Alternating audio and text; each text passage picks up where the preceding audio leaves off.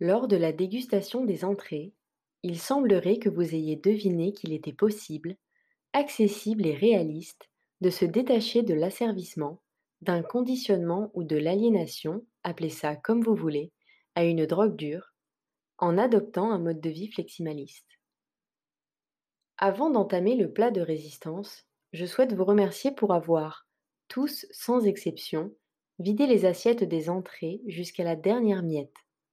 Ce que j'espère, c'est que vous disposiez de suffisamment d'appétit pour la pièce de gibier rôti et son gratin dauphinois que nous sommes sur le point de vous servir.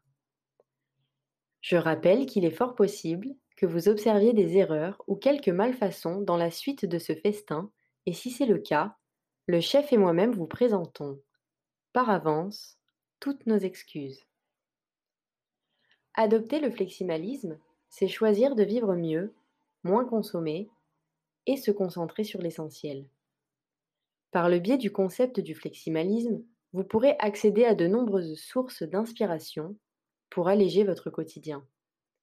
Au départ, le fleximalisme est la philosophie de vie élaborée par Étienne pour lui-même. Son but était de créer un cercle vertueux de principes pour tenter de répondre simplement et efficacement à son chaos quotidien. Depuis, il a décidé de transformer cette philosophie en méthode, ou plus justement, en un système afin de l'offrir au monde. Ce que vous êtes sur le point de découvrir est la modélisation de cette dite méthode, de ce dit système. Pour faire simple, la version du fleximalisme au menu du jour est un système clé en main pour tenter de simplifier notre vie. Pour réaliser cela, j'ai analysé, synthétisé puis modélisé cette méthode par le biais d'un système ouvert, de façon à ce qu'il puisse être adaptatif, car nous sommes tous différents, et évolutif, car nos besoins peuvent changer par souci de qualité et de véracité du contenu. Il est important que vous sachiez que j'ai établi ce système en le fondant sur des ressources consultables et vérifiables, que je me plais à nommer suggestions d'inspiration. Ces dernières sont mises à disposition via le blog ou le podcast du même nom, mais ça, vous le savez déjà.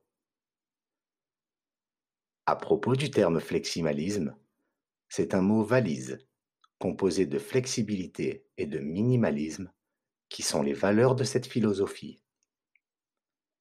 La flexibilité véhicule la notion adaptative de ce système, tandis que le minimalisme met en avant un désir de se contenter de moins et d'apprécier le juste nécessaire.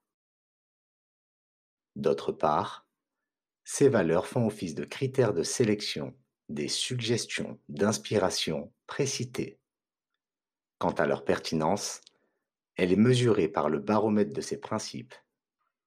Ceux-ci sont au nombre de sept, sous l'acronyme RESPECT. Respect de soi, environnement, spiritualité, partage, équilibre, connaissance, totalité. Ces sept piliers matérialisent la stratégie de projet du système de fleximalisme.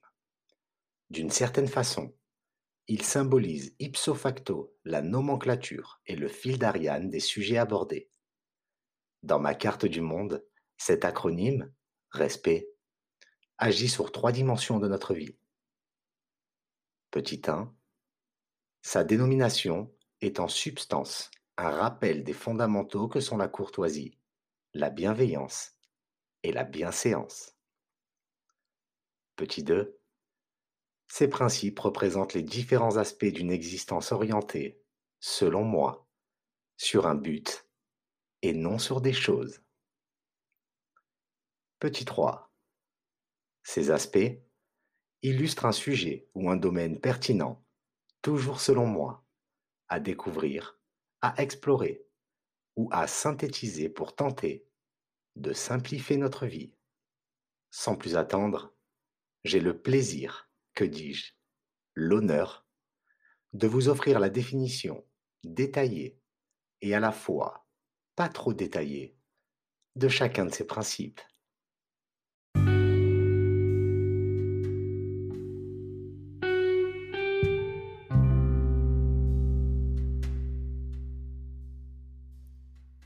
Le respect de soi. S'aimer soi-même est le début d'une histoire d'amour qui durera toute une vie. L'on ne saurait comprendre le respect de soi sans avoir au préalable correctement cerné ce qu'est le respect. Le respect est un sentiment de considération, d'estime, voire de dévotion que l'on éprouve à l'endroit de quelqu'un, de quelque chose ou de soi-même. Il appelle à une attitude de politesse et un souci permanent de ne pas porter atteinte à l'objet du respect. Le respect va bien au-delà de la simple considération car il est exempt de toute hypocrisie. Le respect de soi, quant à lui, puise ses bases dans le respect et renvoie, avant tout, à une estime personnelle. Cette estime repose sur une acceptation de soi et sur des valeurs intrinsèques bien fondées. Se respecter implique donc que nous travaillons à identifier ce qui est propre à notre personne. Alimentation, sommeil, activité sportive, etc. Nous devons comprendre clairement ce qui convient et pour ce faire, je vais mettre à disposition des ressources de qualité selon moi, pour mieux assimiler ce dont nous avons réellement besoin.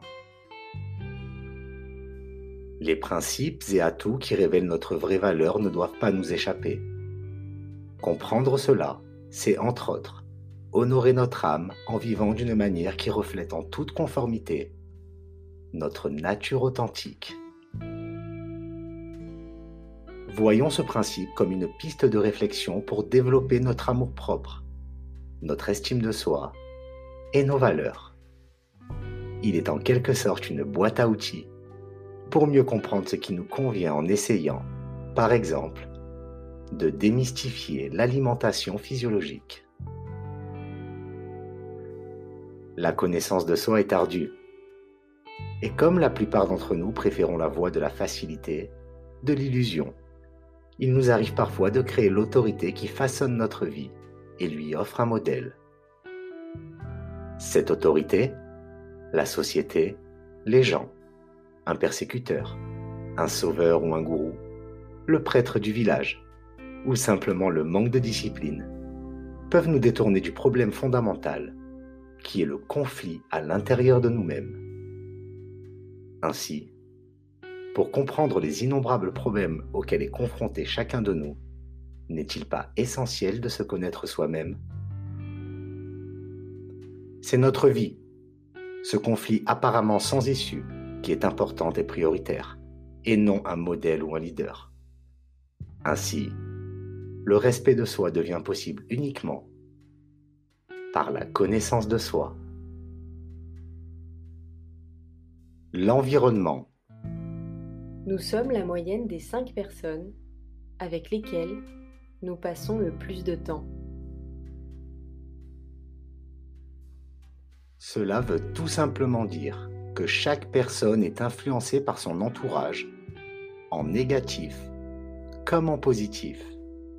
Cela peut concerner notre personnalité, nos capacités personnelles, intellectuelles, ou des données aussi simples que notre salaire, voire même notre poids. Le succès ou la réussite, au sens qui importe pour vous, n'a pas de consistance sans une philosophie de vie construite. Pour la construire, il faut forger son caractère avec des idées et des rencontres. Il faut sans cesse penser et faire évoluer sa perception du monde. Pour procéder au désencombrement de notre sphère sociale, nous nous baserons dans un premier temps sur un élément qui n'est autre que l'amour. Le sujet ici, c'est la relation. Sans relation, point d'existence. Être, c'est être relié. Il semble qu'en général, nous ne comprenons pas que le monde, c'est la relation à l'autre, que l'autre soit un ou multiple. Ce que je suis, je projette. Et bien sûr, si je ne me comprends pas moi-même, tout mon cercle relationnel n'est qu'un cercle de confusion qui va en s'élargissant. La relation prend donc une extrême importance, non dans les rapports qui touchent les autres, les soi-disant masses ou la foule, mais dans ceux qui sont dans le cercle familial et amical, si petit soit-il. Ma relation avec ma femme, mes enfants, mes amis ou mon voisin. La vraie révolution ne se fait pas par l'intermédiaire du mouvement de masse, mais grâce à une réévaluation interne de nos relations. C'est uniquement là qu'est la vraie réforme, la révolution radicale et permanente. Or, il ne fait aucun doute que nous devons attaquer le problème au niveau le plus élémentaire, et le niveau élémentaire, c'est le vous et le moi. Lorsque je me comprends, je vous comprends, et de cette compréhension naît l'amour. L'amour est le facteur manquant. Nos relations manquent d'affection, de chaleur humaine. Et parce que cet amour, cette tendresse, cette générosité, cette compassion sont absents de nos relations, nous fuyons dans l'action de masse avec pour résultat toujours plus de confusion et de détresse. Nous avons le cœur rempli de plans de réforme mondiale. Il faudrait ci ou il faudrait ça, au lieu de nous tourner vers l'un des seuls éléments de solution, l'amour. À mes yeux, optimiser son environnement a plusieurs définitions. Vous pouvez désencombrer votre espace de vie, ou agir pour la planète en devenant partisan du zéro déchet, et bien entendu, nous parlerons de tout ça. Comme nous l'avons découvert ou redécouvert dans les amuse-gueules de ce festin. Notre environnement extérieur est en rapport direct avec notre environnement intérieur. Et qui dit environnement, dit entourage, n'est-ce pas? La spiritualité. Ce n'est que lorsque nous atteignons une compréhension spirituelle de nous-mêmes que nous commençons à nous contrôler.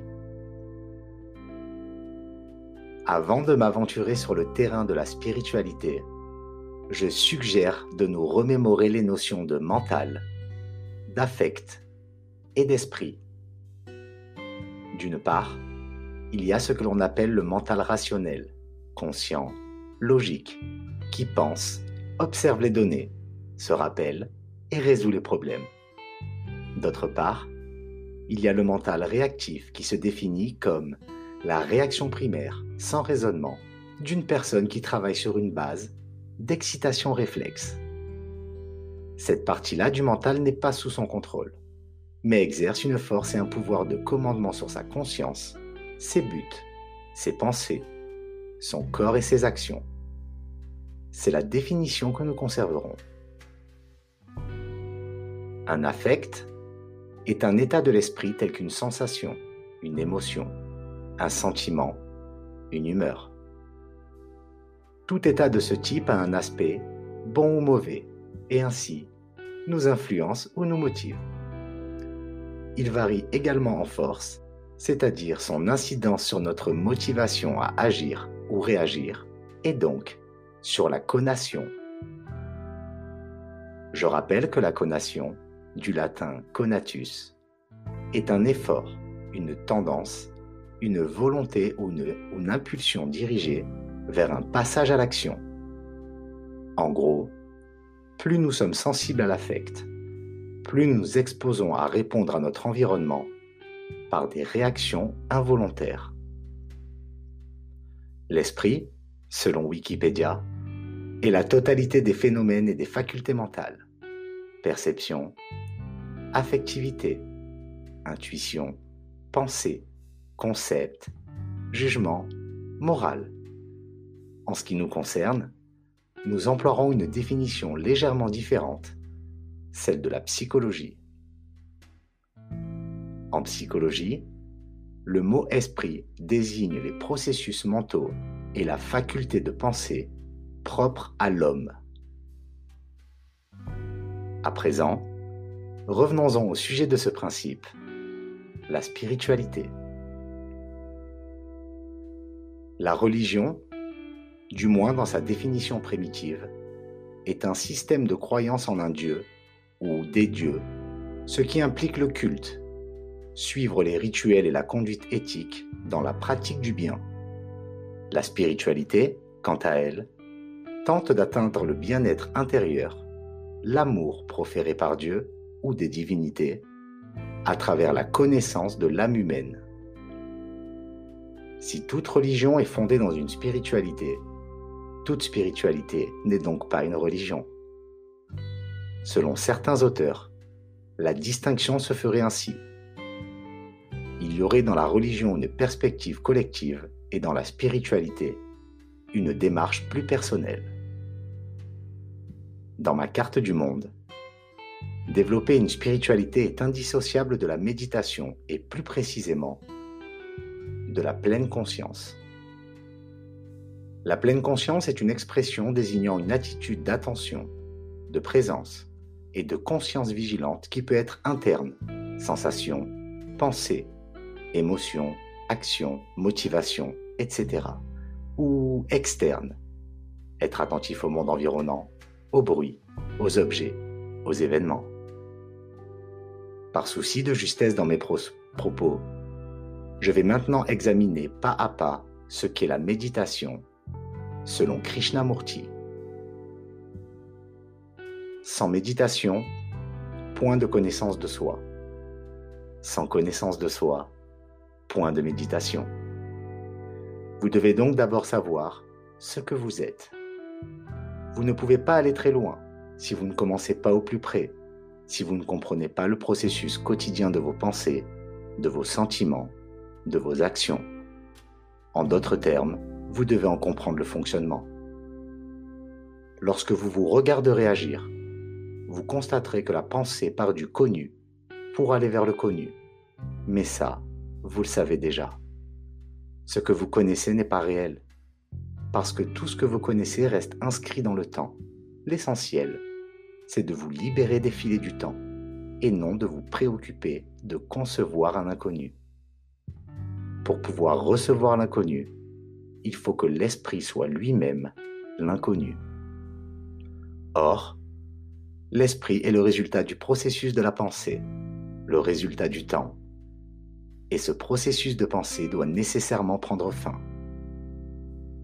L'esprit ne peut pas concevoir ce qui est éternel, atemporel.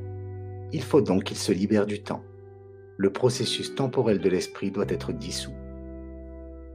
Ce n'est que lorsque l'esprit est totalement libéré d'hier, du passé, et qu'il utilise le présent ou le moment présent comme moyen d'accès au futur, qu'il est capable de recevoir l'éternel.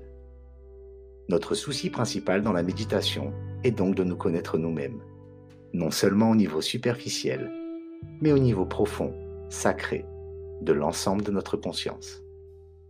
À défaut d'avoir cette connaissance et de vous libérer de votre conditionnement, il vous sera impossible de franchir la limite de l'esprit. C'est pourquoi le processus de pensée doit cesser. Et pour que cette abolition de la pensée ait lieu, la connaissance de soi est indispensable. La méditation est donc le commencement de la sagesse, c'est-à-dire la connaissance de son propre cœur et de son propre esprit. Ce que nous faisons en ce moment même fait partie de la méditation.